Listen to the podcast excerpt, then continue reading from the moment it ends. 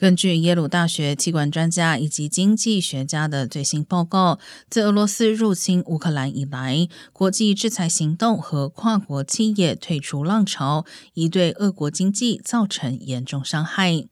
俄罗斯许多国内经济活动陷入停滞，目前也没有能力取代流失的业务、产品和人才。研究团队认为，俄国虽然出售能源赚取高额外汇，但也仰赖欧洲购买其百分之八十三的出口能源，意味着俄罗斯对欧洲的依赖程度远高于欧洲对俄国的依赖程度。